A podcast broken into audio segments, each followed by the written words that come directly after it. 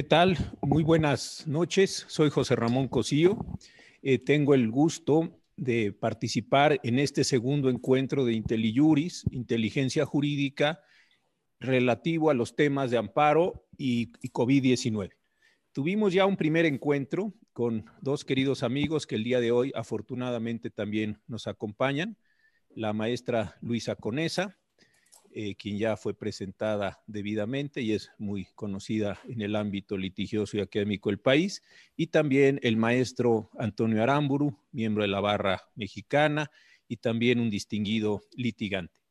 En la sesión anterior, lo que tratamos de hacer es exponer algunos de los elementos generales que se están presentando en materia de amparo en relación, insisto, con COVID-19.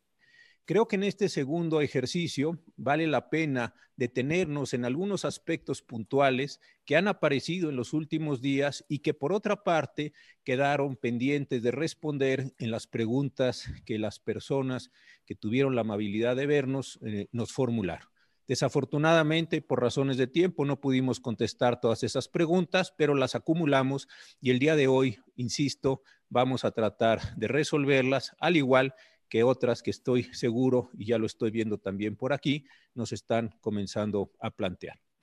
Eh, el Consejo de la Judicatura Federal acaba de emitir un acuerdo, me parece importante, el acuerdo 8, diagonal 2020, en el cual establece cuáles son las condiciones de guardias, de apertura, de urgencia que tienen los juzgados, los tribunales unitarios y los tribunales colegiados del país. Es verdad, hay que reconocerlo, que la Secretaría de Salud consideró, como no podría ser de otra manera, que las actividades de procuración e impartición de justicia son, desde luego, eh, prioritarias y tienen que estar al servicio de la población. Más aún las que están vinculadas con el juicio de amparo como medio extraordinario de defensa de los derechos humanos de todos los habitantes del territorio nacional.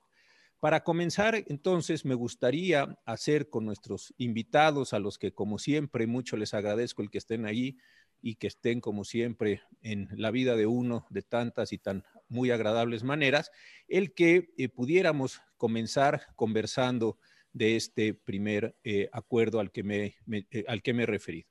Así es que, Toño, te pregunto, en general, ¿qué te pareció el acuerdo? ¿Crees que resuelve problemas? Eh, ¿Dejó huecos? ¿Qué te hubiera gustado ver o crees que está bien eh, este acuerdo 8, insisto, diagonal 2020? Te doy la bienvenida, por favor. Muchas gracias, José Ramón, y, con mucho gusto en, en este segundo programa. Un saludo también a todo el auditorio. Bueno, como lo decíamos la vez pasada, eh, el Consejo de la Judicatura había emitido lineamientos que desde mi punto de vista eran un tanto excesivos y así los había mantenido. Ahora tenemos este nuevo acuerdo que va a entrar en vigor la próxima semana a partir del día 6 y que yo creo que tiene algunos avances, pero creo que en algunas cosas se quedó a lo mejor un poco corto. Y me explico. Qué bueno que ya esté ordenando, por ejemplo, que empecemos a, algunos órganos empiecen a regresar a la normalidad. Esto es, por ejemplo, los tribunales colegiados, a partir del día 6, ya pueden empezar a través de un, de una, de una, un espacio eh, señalado en el portal del Consejo de la a listar asuntos y ya van a empezar a tener eh, sesiones remotas. Eso por lo que hace a los colegiados. Ahora, por lo que hace a los juzgados de distrito, se mantiene el tema de los, juzgados de guardia. Y si, analizamos este acuerdo, en el artículo 10 se establecen, en el artículo 10 y, y en el 11, se establecen una serie de lineamientos y de condiciones para los juzgados de guardia. A mí me hubiera gustado que esto fuera ya y se aplicara para todos los órganos jurisdicción, o sea, para todos los juzgados de distrito y que empezaran a entrar ya en funciones escalonadas porque este, por, eh, por lo menos el artículo, perdón, aquí eh, eh, ya me, confundí de artículo. El octavo es el que, es el que, el que trae los lineamientos para los juzgados de guardia y ya después en el artículo, en el artículo 10 dice que para el resto de los juzgados se mantiene la suspensión de plazos y términos procesales. Entonces, a mí me hubiera gustado que todas las condiciones que se fijan en el artículo octavo se aplicaran ya para todos los juzgados de distrito, porque creo que son lineamientos que cuidan mucho la salud, pero también privilegian este derecho fundamental a la impartición de justicia que también está catalogado como una actividad esencial. Entonces, eh, ese es, un, primer aspecto que yo pudiera mencionar. Creo que todos estos lineamientos del artículo octavo se pudieran ya aplicar de manera mucho más firme, de manera mucho más extendida para todos los demás juzgados de distrito, porque creo que son normas que, observándolas, pueden salvaguardar estos dos bienes que están en juego, que es la salud, por un lado, y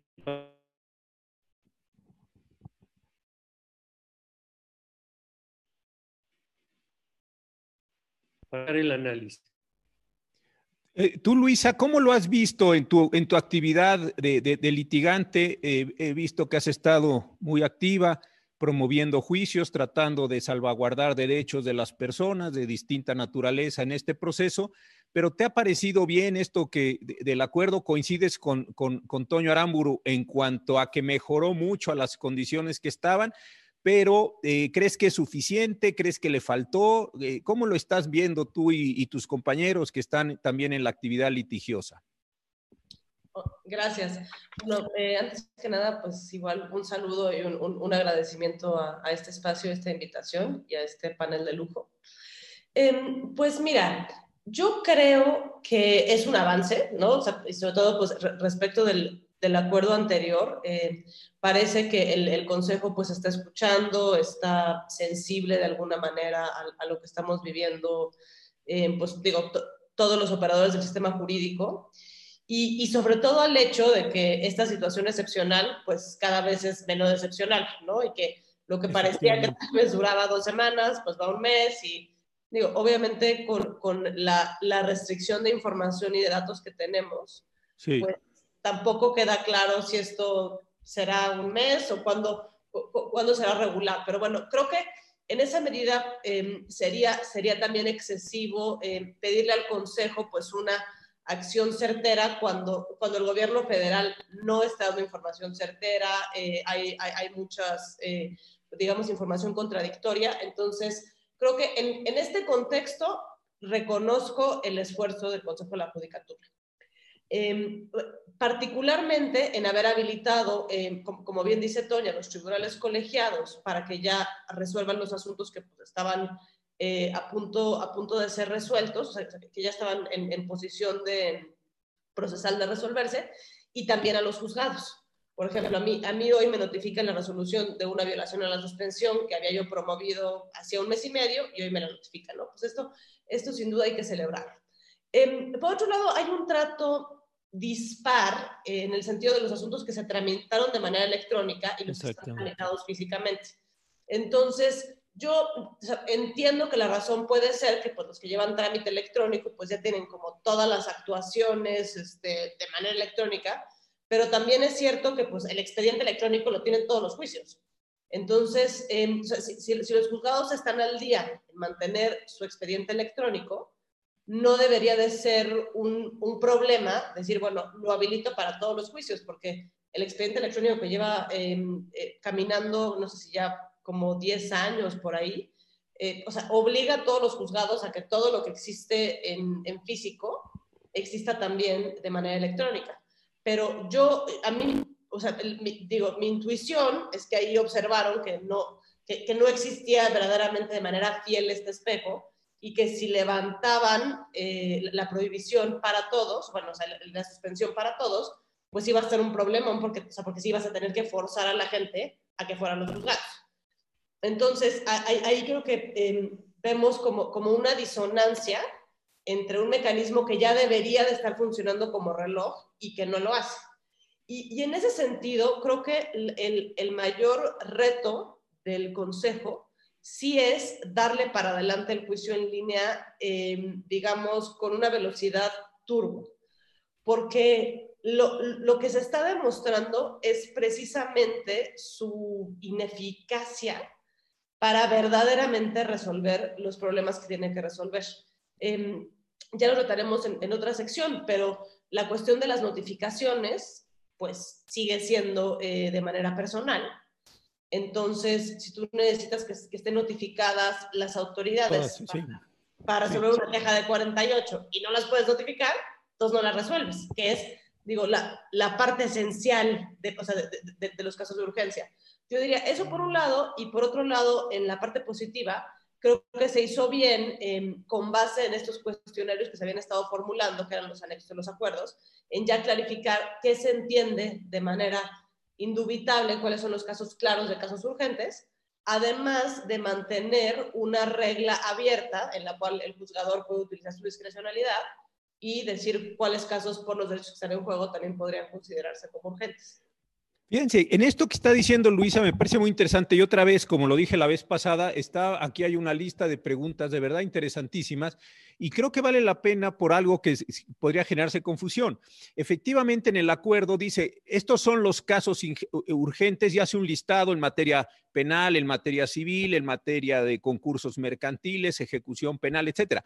Pero después deja, y esto creo que es interesante que lo conversáramos, como decimos en el gremio, una especie de cajón desastre de aquellas violaciones que por su trascendencia se consideran muy relevantes, uno, y dos, aquellas violaciones que pudieran tener una especial significación en el derecho a la protección a la salud, que es precisamente en lo que estamos en, en COVID-19.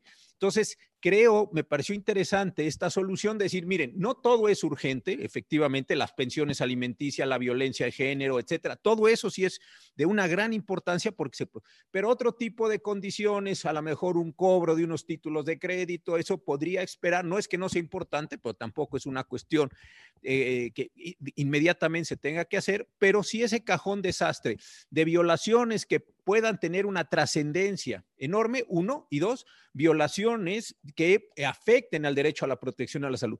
Porque creo que hubo una confusión inicial, me imagino que todos la vimos, de algunos jueces que consideraban que algunos de los casos médicos, la falta de insumos, la falta de capacitación, no caían en la categoría de, casos urgentes y no estuvieron admitiendo esas demandas o estuvieron posponiendo su admisión. Pero en este momento, con este acuerdo, creo que sí nos relanza el criterio para decir, ah, caray, pues todo aquello que tiene que ver con protección a la salud, pues sí es de una relevancia extraordinaria. No sé cómo lo veas, Toño. Sí, bueno, aquí siguiendo un poco lo que eh, comentó Luisa, el primer reto que tenemos los abogados es habituarnos al juicio en línea. De acuerdo, se, se hace un, un exhorto eh, específico para que se utilice. Entonces, eso sí es un llamado para todos, para actualizarnos y para, pues, para sacar las firmas electrónicas y para poder acudir este, a este medio. Ahora, como segunda cuestión que yo comentaría aquí como reto también para, para, los, para los quejosos y para los abogados, es que vayamos eh, planteándonos argumentos eh, muy claros en cuanto a la urgencia de los asuntos. Aquí, por un lado, tenemos la vertiente de todos los acuerdos que se han dictado desde el sector salud y que hablan de actividades esenciales. Y por otro lado, tenemos toda una un tratamiento que se ha dado en el, a través del Consejo de la Judicatura de los asuntos urgentes, que esto también ya lleva un, un, un tiempo y hay que acudir a los, a los criterios que se han venido dando y por eso siempre han existido los juzgados de guardia. Ahora, lo que tenemos que hacer es construir argumentos aprovechando que, en, que, no nada más en este acuerdo, sino en uno anterior, el Consejo de la Judicatura específicamente está diciendo que los jueces en cada caso deberán de determinar si es urgente o no. Incluso el listado que hacen de los supuestos, y lo dice expresamente, son enunciativos más no limitativos. Entonces, es muy importante que en las demandas de amparo se pueda argumentar con claridad la urgencia. Ahora, la urgencia, la recomendación que yo daría es que no se quiera dar en cuanto al fondo del asunto como tal, sino se refiera genéricamente a este derecho a la tutela judicial efectiva. De manera tal que si yo voy a tener o no voy a tener razón, esa es la cuestión de fondo, esa es la cuestión sustancial. Yo en lo que me tengo que centrar es, pues es urgente, porque si no me dan una suspensión en una semana o en varios días, pues a lo mejor puede quedar sin materia, no nada más la suspensión, sino también el juicio. Entonces, yo diría que hay un criterio objetivo para promover una demanda urgente, es que pueda quedar sin materia una posible suspensión o pueda quedar sin materia el fondo, porque entonces ahí ya se pierde la esencia del juicio de amparo. Claro que también por la, por la gravedad del, del, derecho que está en juego, pues se puede plantear por ese lado, pero hay que tener mucho cuidado porque los jueces tienen que, por, por, disposición expresa del acuerdo, tienen que tomar en cuenta la naturaleza de los derechos en juego y, una serie de cuestiones que a veces para, para, los jueces no quedan tan claras y la urgencia pues es algo muy relativo, ¿no? Y en este sentido, Luisa, ¿tú cuáles crees a partir de estos criterios de urgencia, uno, dos, de violaciones sustantivas en materia de, de derechos, desde luego, por su trascendencia, lo que acaba de decir Toño, pero en particular, porque este es el objeto de este programa, eh, en COVID-19, ¿cuáles casos de afectación al derecho a la salud estás viendo? ya como una práctica de, los que se están otorgando suspensiones. Desde luego es muy difícil que se haya otorgado un amparo en estos días por, por, la premura y por los tiempos, pero las suspensiones, ¿cuáles estás viendo que son casos que claramente califican como de urgencia desde tu punto, desde tu punto de vista? Creo que este es un asunto importante para poder orientar a quienes nos están eh, viendo. Sí, a ver, yo diría, hay, hay un primer grupo en cuanto a temas de salud que no necesariamente tienen que ver con, o sea, con COVID, pero es salud en general, ¿no? Uh -huh, Esto uh -huh. es, por ejemplo, otorgar eh, tratamiento de quimioterapia para, un, para una persona, ¿no? Pues, si bien no está relacionado, pues es, es, igual de urgente. Entonces, yo creo que esos casos tienen, tienen que seguir caminando. Ahora, obviamente aquí tienes, tienes la problemática de la escasez de recursos, ¿no? Y, y de, la, de la orden de reconversión, que hace el acuerdo del, del, Consejo de Salubridad General a los hospitales. Entonces, un hospital que actuaba en materia, por ejemplo, de cáncer, se tiene que reconvertir para COVID, pues una Exacto. persona que tiene urgencia, pues, ¿no? O sea, ahí, ahí va, va a chocar el derecho. Pero bueno, al, al margen de eso y media, pues esos claramente son, son casos urgentes, ¿no?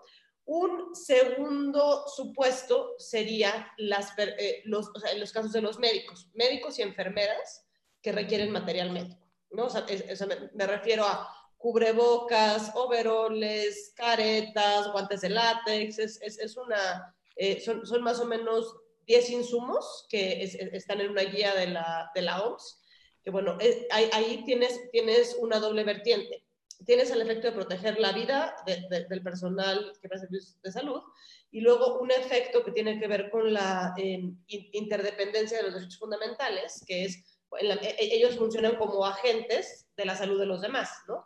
Entonces, si esas personas no, no tienen su derecho salvaguardado, pues el efecto dominó va a ser que nadie tenga su derecho salvaguardado. Efectivamente. ¿No? Entonces, yo creo que ese sería otro caso claro en términos de salud. Luego, hay estos otros casos que se están presentando, eh, ya sea por acción o por omisión de las autoridades que afectan no a personal de salud, sino a ciudadanos en general que pues serían eh, las medidas tomadas que lo platicamos en aquella ocasión, en, en, Coahuila, en Michoacán, que tienen que ver con actos llevados a cabo por los gobernadores en este contexto de falta de claridad del gobierno federal que los lleva a, eh, a los gobernadores a, digamos, tom tomar cartas en el asunto. A mí es, este me parece que es un asunto pues particularmente delicado eh, porque si bien eh, creo que podríamos estar más o menos de acuerdo que, lo, que, los estados no tienen competencia en el contexto de una emergencia sanitaria, o sea, esto es, sí tienen competencia, pero su competencia es ejercer la directriz que eh, emita el Consejo eh, de Salud General, el presidente, la Secretaría de Salud, ante la ausencia de estas medidas claras, pues los gobernadores también tienen situaciones tácticas muy complejas. Que muy complejas. Entonces, tú tienes una suspensión frente a una medida que, o sea, que puede ser que sea evidentemente incompetente la autoridad, pero que también es una medida que es necesaria. Entonces, estás poniendo al juez en una situación muy complicada, en la cual yo creo que parece que la apariencia del buen derecho, pues, no está tan clara, porque, pues, o sea, resulta que es más o menos claro que la autoridad es incompetente, pero también el orden público eh, está del lado de permitir una medida que está orientada a que no se propague la enfermedad. Entonces, es una cosa, o sea, digo, no quiero decir caso trágico porque hay otros peores, pero yo creo que esos ya se, se, están acercando. Y luego yo diría un, un, cuarto tipo de casos que tienen que ver con las actividades esenciales, ¿no? Eh, que sí o que no es una actividad esencial. Por ejemplo, hay un caso en el Estado de México de una persona que, eh, que, que, produce tarimas y, y, eso pues parece que es no esencial, pero resulta que esas tarimas se ocupan en los hospitales. Eh, entonces, va, y presenta su amparo y dice, oye, es que yo no soy esencial, pero soy relacionada con un esencial, entonces levántame la suspensión. Y el juez le da, el juez se la otorga, ¿no? Entonces, eh, por ejemplo, yo creo que el, el, tema de la cerveza va a empezar a ser interesante, ¿no? Porque ahorita que dicen que no es esencial, ya la cerveza está carísima, ¿no? La gente se nos va a levantar el armas porque cómo llevar una cuarentena sin chela, ¿no? Entonces, bueno, eso ya creo que es un caso más focoso, pero pues bueno, también interesante ver eh, qué es una actividad esencial y qué no. Ah, pero, perdón, y último grupo, respecto de la falta de apoyos, ¿no? O sea, que esta es la parte que es eh, un, poquito más valorativa, que esto es, o sea, de política pública, si está actuando mal el gobierno federal al no dar apoyos, y si puede un juez obligar a, a, a, que se ejercite esta función de política pública y dar, este, y dar apoyos a las, a las personas, que a mí pues en lo mismo a nivel de suspensión me parece muy cuestionable. No, completamente de acuerdo. Y creo que acabas de abrir un frente muy interesante que tiene que ver con las acciones eh, estatales porque efectivamente se está generando una enorme confusión. Yo acabo de conocer un caso, me lo, comentaba una persona, de un, una, mina en donde se extrae una sustancia X, no es el caso mencionarla, que es una sustancia extraordinariamente relevante para alguno de los componentes de los respiradores. Y entonces ese, eh, desde el punto de vista minero, estrictamente la extracción, pues no tiene ninguna relevancia como actividad, pero desde el punto de vista médico que está catalogada de la salud como actividad esencial es relevantísima. Y lo que decías de la cerveza, la cerveza sin alcohol sabemos que deja el sedimento del alcohol, con lo cual se hizo un gel. Y entonces también hay una serie de cadenas productivas que es muy difícil cortar así de forma pues no digo arbitraria, pero sí de una forma sin comprender la totalidad. Y de esto, Toño, me parece que, que, es bien interesante lo que acá dice Luisa, porque estamos viendo muchos actos estatales en los cuales, y como lo decía ella, yo coincido, los gobernadores ante la desesperación de, de, su población, ante la falta de claridad de lo que está determinando el gobierno federal, etcétera, están tomando muchas medidas en general, libertad de tránsito, libertad de reunión, etcétera, pero también en materia de salud. Tú en este sentido, eh, ¿también crees o cómo percibes que respecto a los amparos a nivel local se está presentando la condición de urgencia, que es lo que en este momento, más allá de si está bien o está mal, que hay varios elementos críticos que están saliendo en, la en las preguntas, se tendría que detonar el juicio de amparo para precisamente lograr una protección a la salud, no por parte del gobierno federal, sino de los gobiernos locales yo lo que creo es que como abogados tenemos la alta responsabilidad de contrarrestar eh, la denegación de justicia, que aparentemente en el papel y aparentemente en todo lo que está saliendo está, está campeando en, en, pues en general en, al tener los juzgados de distrito cerrados. Pues nunca habíamos estado con una situación así, de no tener el juzgado de distrito a la mano y creo que sí, sí estamos viviendo ese tiempo difícil en donde se está respirando un clima de denegación de justicia. Entonces, hay que, hay que, hay que ser muy inteligentes para hacer los planteamientos, para recoger aquí, quiero hacer referencia al acuerdo de hoy en el artículo cuarto, en la fracción novena. Exacto. Lo que tiene que tomar en cuenta el juez es los derechos humanos en juego, la trascendencia de su eventual transgresión, y las consecuencias que pudiera traer la espera en la conclusión del periodo de contingencia. Entonces, aquí tenemos un criterio para hacerlo valer, para decir, la urgencia tiene que ver con el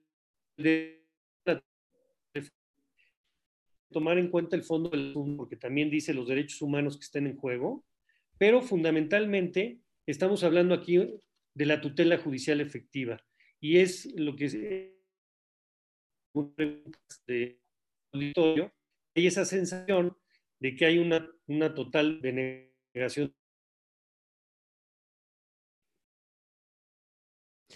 Entonces, el reto nosotros es tramitar, hacer los planteamientos, hacer un argumento convincente en cuanto a la urgencia del asunto, que, además va a ser nada más para que lo admitan, porque obviamente la suspensión es muy importante, pero pues es nada más para dar inicio al juicio. También hay, un gran problema, y lo que dice Luisa, estoy totalmente de acuerdo, que el Consejo tiene que agilizar la efectividad del juicio en línea, sobre todo para que de nada sirve el expediente integrado de manera electrónica si no están todos los anexos. No se puede resolver el asunto si no está ah, eh, todo eso que, que, pueda estar a disposición de la vista del quejoso. Entonces,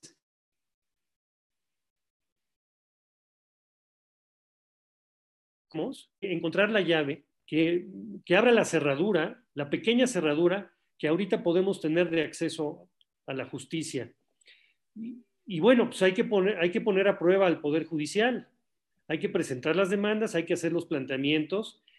Y bueno, hoy, por ejemplo, tenemos, ayer tuvimos la feliz noticia de que nuestra gran amiga Dolores Aguinaco y su hija Mariló, pues corrieron con fortuna porque presentaron una demanda complicada y un juez del Estado de México, precisamente de esos jueces que necesitamos, que tomen en cuenta los intereses en juego y la, urgencia, pues decretó en, unas horas, decretó la suspensión de plano para un problema de, falta de equipo para, para, médicos que tenían que atender la, emergencia sanitaria.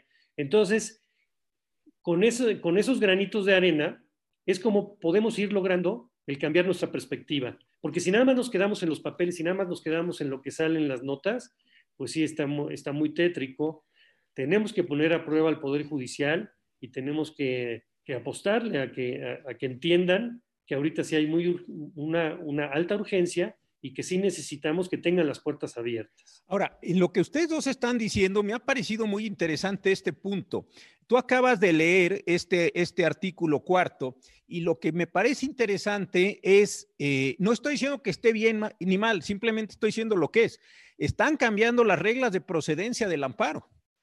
Claro, porque estamos acostumbrados a saber lo que dice el 107, lo que dice la ley, pero aquí están diciendo, te voy a admitir como amparo urgente aquel que satisfaga las siguientes condiciones. Entonces, es un acuerdo del Consejo de la Judicatura durante las condiciones de, COVID-19 y como decía muy bien Luisa, y no solo para COVID-19, sino es la, la urgencia, la trascendencia de COVID-19, pero no solo para eso, porque ella ponía un caso muy importante y es el caso de la persona que tiene que enfrentar una, eh, hemodiálisis o alguna, un tratamiento eh, muy importante, radiaciones, eh, quimioterapias, etcétera, pero sí cambió las reglas de procedencia temporalmente, de forma tal que si una persona, a ver si coincidimos en esto, quiere lograr al menos la admisión de la demanda y el otorgamiento de la suspensión, cualquiera que ésta sea, tendría que decir, voy a ajustar y demostrar, uno, que mi caso es urgente, dos, que hay una trascendencia en los derechos, etcétera. Lo que tú acabas de leer, Toño, en relación con el artículo cuarto. ¿Estás de acuerdo, Luisa? Es, una, es un periodo de ajuste, es un periodo de transición. Cuando esto termine, se levante esta condición, el acuerdo del Consejo quede sin efectos, que en principio es para el 31 de mayo. Bueno, regresaremos a las reglas ordinarias, pero inclusive después las revisiones que se hagan de los recursos, etcétera, tendrían que hacerse con las reglas de procedencia que en su momento, voy a decirlo así, estuvieron en vigor, que es al menos este periodo eh, eh, eh, de COVID. Sí, de, acuerdo, o sea, digamos, tenemos un, amparo atípico, un amparo ¿no? en, este lapso. Em, pero me, me, quiero referir a dos cosas. Uno, la cuestión de la justicia pronta y expedita. Y la tutela judicial efectiva en un, en un contexto como, como este, en relación a la suspensión de garantías. Y dos, eh, precisamente, eh, o sea, ¿qué, tan fácil es ejecutar una sentencia? Espera, espera, no nos adelantemos. La parte de la ejecución, yo sé que ese tema desde la vez pasada eh, andas ahí moviéndote para llegar prontamente al tema, pero vamos a, vamos por partes. Veamos si quieres ahorita el tema de la procedencia, ese me parece central, y el otro que también acabas de sacar, y Toño también lo había mencionado con el tema de los estados o de las entidades, que es ¿Estamos o no estamos en una situación de suspensión de derechos? Ese me parece que también ese es un tema eh, central. Bueno, entonces dejemos de lado el tema de la procedencia, que creo que está claro.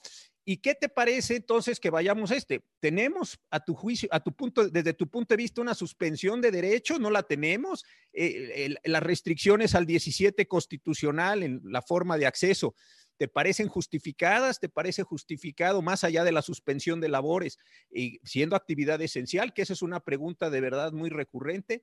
Eh, abramos este, este frente y te prometo que llegamos al de la ejecución. Sale.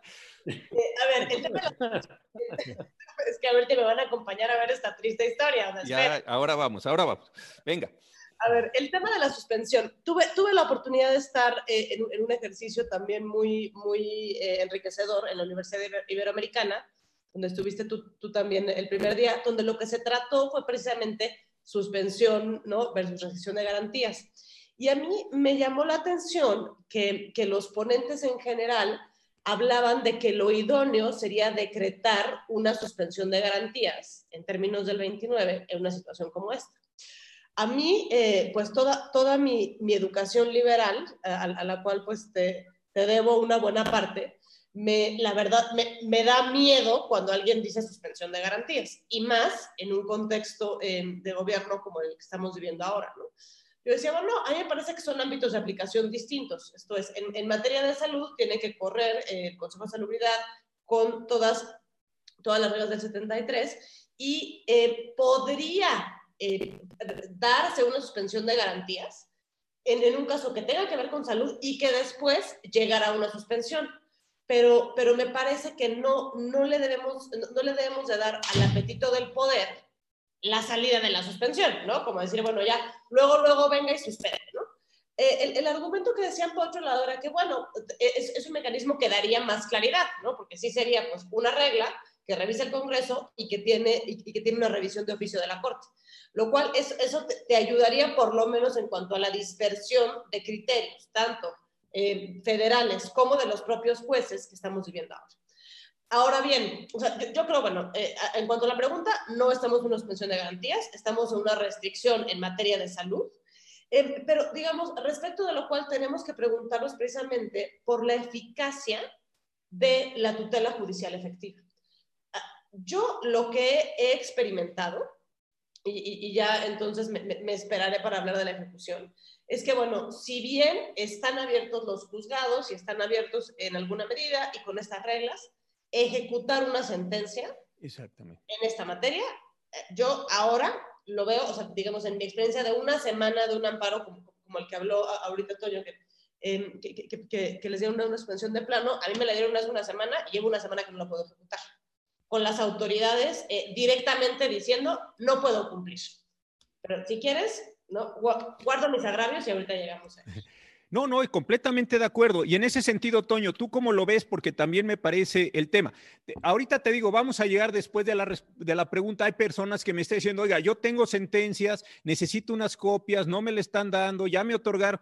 Eh, inclusive aquí hay una persona de un amparo, no le han expedido las, las copias que necesita, en fin, eso es un, va a ser un problemón. Pero Antonio, estamos en una suspensión, el derecho de acceso a la justicia del 17 cocional está muy menguado. ¿Cuál es tu impresión sobre esto? Porque de verdad que hay muchas preguntas al respecto y, y Luisa ya nos dio su punto de vista. Bueno, obviamente la sensación, la sensación así es Em, aquí el, ya, lo, ya lo dije anteriormente, el reto es que pongamos a prueba a los tribunales. Aquí en este acuerdo, ahí en, el, en, el, en uno de los transitorios, hay una liga a donde puedes tú ver cuáles son los juzgados que van a estar de guardia. Puedes ver los que ya estuvieron de guardia, los que están ahorita de guardia y los que van a estar la próxima semana. Entonces, hay que tomar providencias. Ya habíamos dicho también que ahorita lo más aconsejable pues, es presentar las demandas el día lunes para que aprovechar más la semana. Claro que ya con este acuerdo, ya los juzgados de guardia que reciban asuntos ya tienen una orden de seguirlos tramitando. Exactamente. Pero entonces, más o menos ir visualizando con qué juez me va a tocar mi asunto, ver qué tipo de argumentos voy a presentar, voy a, ver cómo voy a manejar la urgencia. Em, hay que tener mucho cuidado con el, con el tema de, de, algunos planteamientos en donde puede haber un conflicto entre dos derechos. Eh, ahorita leía una de las preguntas y no sé si me quedó muy claro, pero por un lado había el planteamiento de una defensa del hogar y por el otro lado que hubiera una evidencia de violencia eh, en contra de la mujer. Entonces ahí hay dos valores en juego que el, juez tiene que, valorar. Ahora, si se presenta una demanda de ese tipo, pues el juez no, no, no creo que vaya a tener elementos para dudar en cuanto a que es urgente y que lo admita. Eh, eh, por lo tanto, este acuerdo sí nos da muchos elementos para que en la demanda, incluso basándonos en el propio acuerdo, le llevemos de la mano al juez para decirle, este asunto es urgente y, se tiene que admitir. Ahora, otra, otra estrategia que se puede y que ha dado muy, muy buen resultado es, y, sé que en algunos casos a lo mejor no se puede por la premura, mm. pero es primero apostarle a la admisión de la demanda y reservarnos la solicitud de la suspensión para un momento posterior, porque el juez, lidiando con, la procedencia y, lidiando con la suspensión, y en, y en, estas condiciones en donde no podemos ir a hablar con él personalmente, pues sí se puede, sí se puede complicar. Entonces, otro consejo que yo daría es que vayan viendo si primero le apostamos a la admisión de la demanda y ya después se solicita la suspensión. Y en ese sentido, para mantener sana distancia, eh, que me pareció prudente, desde luego, desde el punto de vista del personal, pero también tiene sus problemas desde el punto de vista de los justiciables, es que se limitó el número de, personas que pueden, voy a decirlo así, acompañar al, juez en sus tareas. Juzgado de distrito ya vimos que son tres personas nada más y eso pues desde luego va a, lo que dices tú, a, complicar la admisión, el otorgamiento, los oficios, etcétera, ¿no? Creo que ahí hay un tema central. Pero bueno, hemos hablado, eh, que me parece interesante el hilo que hemos llevado. Primero dijimos, está, eh, estamos en una situación donde no todos los juzgados están funcionando, muy bien, hay guardias. Estos son los casos urgentes. Primero un listado enunciativo, no limitativo, después las condiciones residuales, que ya quedó claro. Segundo, hablamos también de qué tipo de demandas se están presentando, las que tienen que ver, como hacía muy bien la distinción Luis, entre las de COVID propiamente dicho y las que están en el entorno de COVID, más todas las demás cuestiones que se tienen que, proteger. Ahora vimos los ajustes en la procedencia y vamos ahora al tema que desde la, la sesión anterior muchas personas de verdad lo han, lo han estado planteando y Luisa se ha hecho vocera de todas ellas en cuanto al tema de la ejecución de, eh, de, todas las, las, providencias que se estén dictando, desde las notificaciones a las autoridades, desde la notificación de la suspensión, desde la exigencia de la suspensión, ya no digamos de la sentencia, porque eso parece que por el momento no está en el radar, salvo las que se hubieran ya dictado y que desde luego para muchas personas tendrán eh, eh, grandes problemas. ¿Dónde estás viendo, Luisa, los problemas en materia de ejecución de las sentencias y, de, perdón, de las, de, las, de las suspensiones? ¿Qué es lo que te está preocupando? Porque de verdad muchas personas están insistiéndonos en este, en este aspecto muy puntual. Mira, yo creo que eh, en, en, este contexto dice uno, bueno, obtuve mi suspensión de plano, qué suave, ¿no? Lo pongo en Twitter, todo el mundo me felicita, qué buena onda. Si no eres capaz de darle a los médicos el material que necesitas, pues digo, e, esa suspensión la, la podrás enmarcar y te podrás congratular, pero como profesionistas, pues no estamos haciendo nuestra labor. Pero muchas veces nosotros estamos haciendo de la parte de abogados lo, o sea, lo imposible por cumplir y la respuesta que estamos teniendo de parte tanto de las autoridades como de los juzgados y o pues, es insuficiente. Y ahora sí, acompáñenme a ver esta triste historia. Nosotros presentamos una demanda para em, personal médico de un hospital en la Ciudad de México, son eh, los residentes de guardia, más o menos 10, 10 personas. ¿Un hospital público? Un hospital público, correcto. Eh, presentamos la demanda, que, o sea, que, que, junto con un grupo más amplio de abogados, que eh, está ahí también mi querido Toño y abogados de la barra, eh, la, preparamos entre todos, nos las repartimos y dijimos, bueno, aquí estamos todos dispuestos para ayudar pro bono, obviamente. Entonces, en la demanda pedimos la suspensión diciendo, bueno, dame por favor el material médico, que, aquí te va cuál es la regla de la, de la OMS, dame la capacitación en, caso de que pues, muchas veces pues, no son médicos, sean especializados en la materia, ¿no? Y si no me das eh, estas, o sea, la capacitación y el material, que no me obligues a llevar a cabo mi turno. Y esto es, los médicos quieren trabajar, ¿no? En, ninguna medida se quieren excusar de su obligación. También dicen, híjole, si, yo voy sin material, trabajo y me enfermo, pues al rato, ¿no? No va a haber nadie que trabaje. bueno, en este caso, por ejemplo, nos dan la suspensión para que les den el material, pero nos la niegan por la parte de que si no se lo dan, tengan que trabajar. Entonces ahí, o sea, uno, la ley dice, no, es que ver, no puede ser que el propio juez le esté restando eficacia a su suspensión. O sea, el propio juez le está diciendo a la autoridad, cumple, pero si no cumples, no pasa nada. Entonces es como el decreto no decreto, ¿no? A, lo que ya estamos acostumbrados ahorita en, en la posverdad en la que estamos viviendo. Entonces, todavía presentamos una aclaración de sentencia y le decimos, oye, pues, ¿verdad que no me estás diciendo esto? ¿verdad que no le está restando la función tutelar de la suspensión? No, no, no, sí, sí te lo estoy diciendo, no no se la estoy restando, pero claro que no puede trabajar porque es de orden público que trabaje. Pues sí, pero, pero vamos, es un argumento circular, ¿no? Porque entonces trabaja, pues tiene este efecto disruptor. Entonces, imagínate con qué cara, y esto es algo que estamos ahorita sufriendo los abogados, le decimos a un médico, oye, bueno, tienes tu suspensión, pero si no te la dan, igual tienes que ir a trabajar. Entonces, pero eh, o sea, la, respuesta de parte del personal médico es, pero ¿cómo es esto posible? ¿Cómo puede ser que me estén obligando a hacer algo que pone en riesgo mi salud y la salud de todos? No, bueno, pues mira, aquí te va, esta es la interpretación, si yo pudiera ir contigo, yo voy y, y, me le pongo a la autoridad, pero pues no lo puedo hacer porque me voy a enfermar y ahora quiero presentar los amparos. No, y entonces, bueno, pues lo que tienes que hacer es presentar tu queja de 48. La regla de ley de amparo es que si no están notificadas todas las autoridades, no, o sea, no corren el plazo de 48 horas. Yo te quiero decir que en mis 10 años de litigio nunca me ha pasado que no notifiquen a todas las autoridades y no se me y, pues ahí entonces no se difiere una audiencia incidental. Pues aquí no las notifican. Entonces, o sea, claro, porque tienes un personal restringido de la cantidad de actuarios, tiene las autoridades que tienen todos los incentivos para negarse a recibir una notificación. Entonces, yo llevo una semana de un plazo que yo le dije a mis médicos que va a ser de 48 horas, que no se resuelve la queja.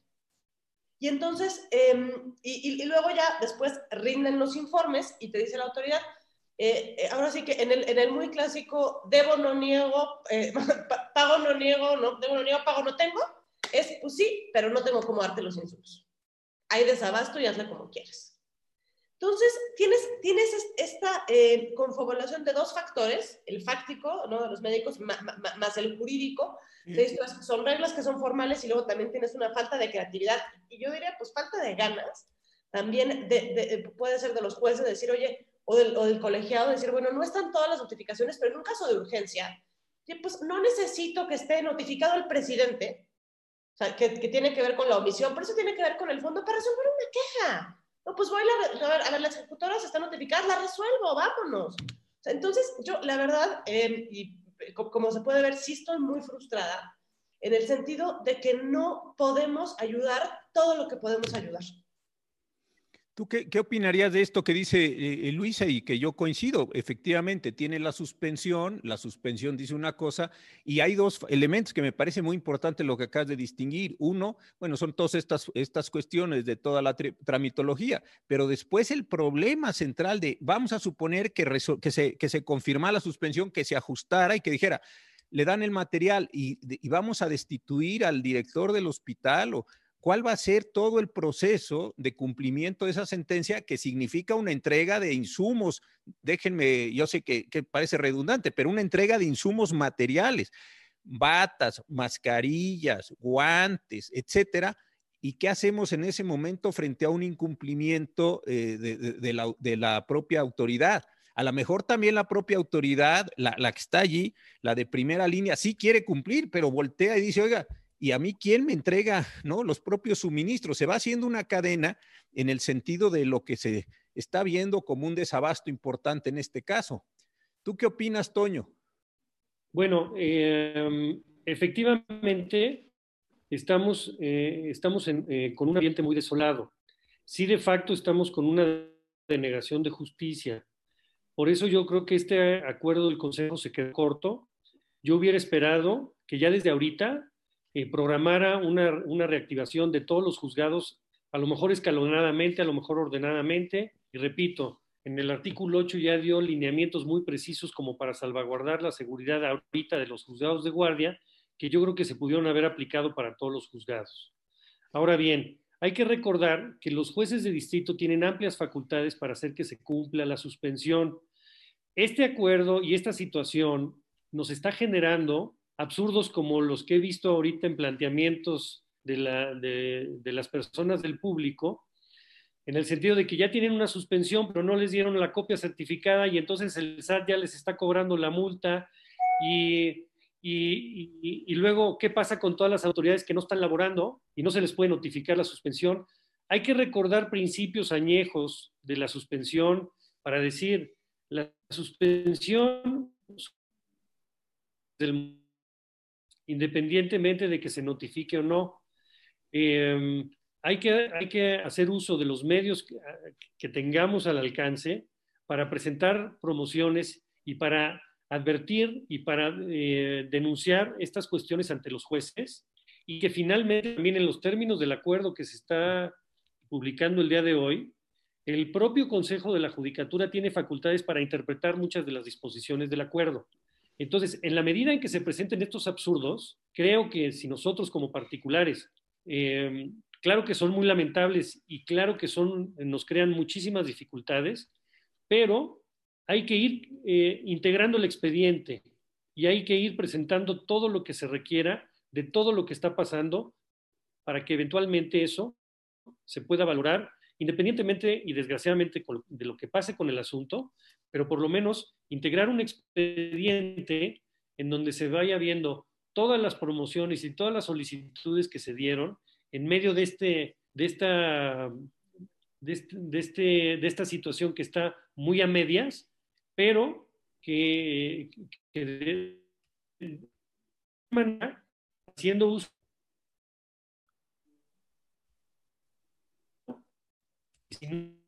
por lo menos tener un expediente integrado en donde consten todas las arbitrariedades para que el Consejo de la Judicatura se dé cuenta generando. Sí.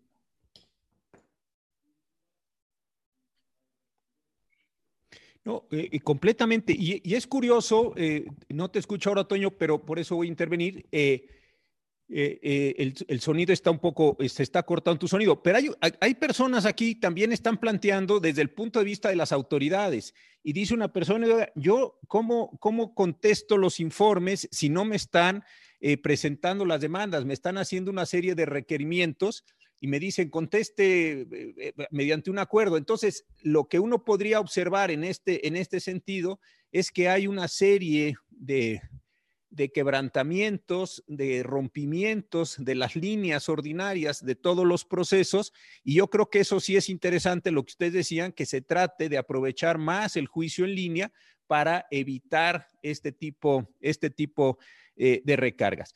Voy a tratar, nos quedan ya unos 10 minutos, creo que podemos ir cerrando y hay preguntas que me parecen eh, eh, que se pueden conjugar. La primera y muy interesante es, oiga, y, nos lo están preguntando a todos. ¿Qué vamos a entender por urgencia? Creo que este es el tema más, más importante de todos. Si yo pudiera decir así, a ojo de buen cubero, cuál es el, porcentaje de preguntas vinculadas con eh, eh, el concepto de urgencia y sus modalidades, sea por la lista de casos, sea por, por la residual, sea por las violaciones trascendentes. El caso de urgencia ¿Cómo pensarían ustedes que se debiera estar eh, construyendo esto? Eh, desde luego es una pregunta compleja. este tipo de definiciones, lo sabemos todos, a veces llevan muchos años de estarse construyendo, de estarse elaborando, es decir, no es una cuestión fácil, pero en este momento se vuelve ahora sí que urgente el concepto de urgencia, pues porque de eso depende la admisión de la demanda y la suspensión. Si no se otorga la suspensión, pues el asunto cuando termine eh, la pandemia, pues mucha gente saldrá afectada y el juicio de amparo no habrá servido prácticamente para nada. Entonces, aquí Luisa, ¿qué, podrías eh, decirnos sobre este concepto de urgencia? ¿Qué te gustaría ver un alcance en el, en el acuerdo del Consejo de la Judicatura, como decía, como decía Toño? Eh, ¿qué, te gustaría para tratar de orientar, desde luego, a los litigantes, a los jueces, a las autoridades responsables, tratar de formar lo más pronto posible, porque esto no puede esperar mucho tiempo, sobre ese concepto particular? Creo que con esto resolvemos o tratamos de, al menos de atender, no sé si resolver el 50, 60% de las preguntas el, digamos, el cajón desastre, em, como, como, bien decías, que establece el Consejo, pues me parece que eh, está bien en el sentido de decir, bueno, los derechos fundamentales en juego y el peligro en la demora. O sea, creo que la, la urgencia en, estos casos, y yo lo, lo, he, lo he estudiado pues precisamente para preguntándome si procede que presente yo un, asunto o no, em, tiene, está muy relacionado con la medida cautelar. O sea, será urgente si lo que urge es que te den la medida cautelar. Puede, puede ser un desbloqueo de cuentas, em, puede ser un tema de violencia familiar, puede ser un tema de acceso a la salud. creo que la interpretación que, que, tenemos que hacer no, no es en clave de fondo, sino en clave cautelar. Y, y con eso creo que es, es, es la manera, o sea, es, la puerta de entrada adecuada. Pero em, te digo, y, no, no, quiero insistir tanto sobre este punto, porque ya parece que me parezco rocola, ¿no? Pero, pero creo que lo, lo, que debe de hacer el Consejo, más allá de pensar en cuáles son los casos de urgencia, es la flexibilización y la eficacia de las reglas de ejecución. A mí me parece que eso es lo más importante. Y bueno, también entiendo lo que, lo que dicen, ¿no? Hay unos participantes, bueno, pero ¿qué, ¿qué pasa con la seguridad jurídica de los servidores públicos? Eh, ¿Cómo puede ser que no te defiendas? El debido proceso. Bueno, o sea, sin duda tenemos, tenemos que ponderar todas estas cuestiones, ¿no?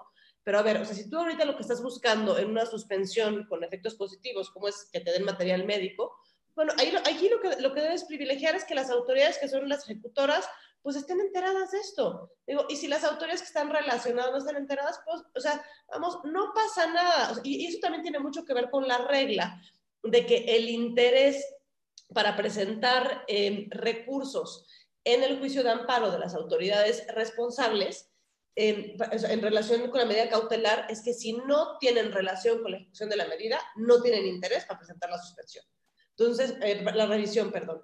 Entonces, me parece que si aplicamos esta regla, o sea, que es una regla de jurisprudencia, la podríamos echar, digamos, hacia atrás con las notificaciones. Que esté notificado el que ejecuta y el que no, pues no pasa nada, ya se notificará después, pues total, ahora sí que a él, a él que no, pues a mí mis timbres, ¿no? Y esperaríamos allá para cuando lleguemos a sentencia definitiva dentro de unas semanas o meses, cuando esto vaya a ser, pero la, la medida es lo que estamos urgiendo. Bueno, y en el otro caso, Toño, tú has estado en varios momentos haciendo una exhortación que me parece muy interesante, que también tiene que ver con lo que ahora decía Luisa, hacia la flexibilización, desde luego, de los criterios por las situaciones que estamos viendo, pero también una exhortación a la profesión para que sea mucho más imaginativa. Y creo que has estado señalando algo muy importante. No estamos litigando el amparo ordinario, el amparo, déjame decirlo, pre-COVID. Estamos litigando, voy a llamarlo así, el amparo COVID y creo que sus reglas de procedencia y las reglas de suspensión están siendo distintas. Yo sé que muchas personas dirán, qué barbaridad, qué cosa tan poco ortodoxa está diciendo este señor, que está violando la, santísima eh, letra del, del amparo pero creo que estamos en una condición donde el propio Consejo, insisto en esto mucho, por las reglas de urgencia, modificó las reglas de procedencia. Si esto es bueno, malo, ocasional, ocasional, pues que alguien podrá promover un, bonito juicio y a ver cuándo le resuelven la inconstitucionalidad del acuerdo 8 de 2020. Pero este, eso será una cuestión que la veremos después. Ahorita como lo que interesa es que se admita y que se suspendan los actos, Creo que esas son las reglas del juego. Ya luego vemos si esas reglas del juego estaban bien o mal. Pero esa exhortación que has estado haciendo, Toño, me parece muy importante, otra vez en términos de las dudas, de las preguntas y también de lo que estaba diciendo Luisa de la flexibilización de los criterios de, los órganos.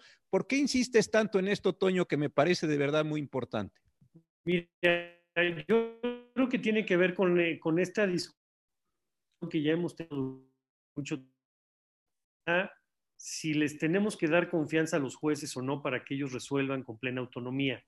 Y hay posiciones encontradas. Hay quien dice, no, no, es que dejarlo al criterio del juez crea incertidumbre.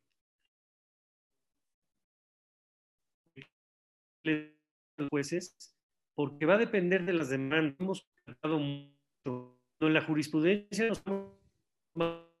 muchas veces es por demanda. Entonces, promovamos juicios que sí van a algún lado. En, en Michoacán, ahora se eh, argumentando de la Comisión de por la omisión de, de, de, no haber promovido una, una acción de inconstitucionalidad. Pues el, el amparo tampoco. Entonces, sí debemos de confiar en los jueces. Son los únicos que pueden quitarse el formalismo, tomar en cuenta un poco de receta de cocina, que ahorita también el Consejo de Judicatura pues es un equivalente, porque por un que resuelvan, pero por otro lado les dan los lineamientos. Entonces, yo creo que sí es importante que aceptemos esa realidad de que nos tenemos que enfrentar a los jueces en el buen sentido, con, mucha verosimilitud, para que ellos entiendan que sí hay institucional y que se convenzan de que tienen que dejar atrás el formalismo y atender a las circunstancias relevantes del caso. No, completamente de acuerdo. Eh, eh, voy a ir cerrando porque se nos está terminando el tiempo, pero efectivamente una persona aquí me dice, y con toda razón, los jueces o en general el Poder Judicial de la Federación no estaba preparado para esto. Y en esto yo coincido, nadie estaba preparado para esto, aun cuando tuvo elementos de previsibilidad.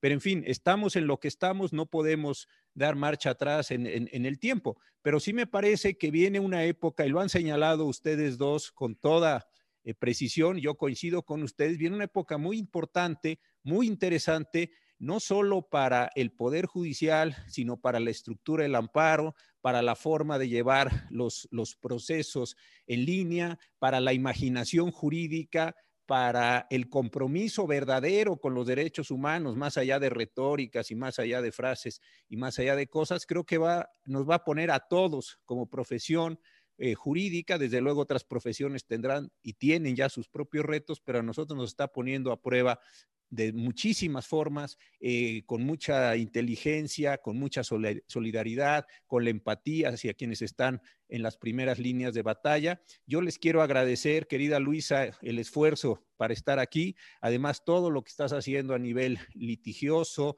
a nivel académico, a ti también, querido Toño, el esfuerzo de, del litigio pro bono que desde hace ya muchos años llevan en el país, lo bien que lo están haciendo y pues tratar de apoyar a nuestros servicios médicos en el país para que salgamos lo más eh, eh, bien de esta situación tan complicada que está viviendo. A las personas que nos han enviado sus preguntas y sus comentarios, muchísimas gracias. Vieron que tratamos de recoger algunas de la sesión pasada. No vamos a poder contestar todas, pero de verdad, muchísimas gracias a todos. Les deseamos muy buenas noches y cuídense mucho porque apenas empieza la etapa complicada de este proceso. Muy buenas noches.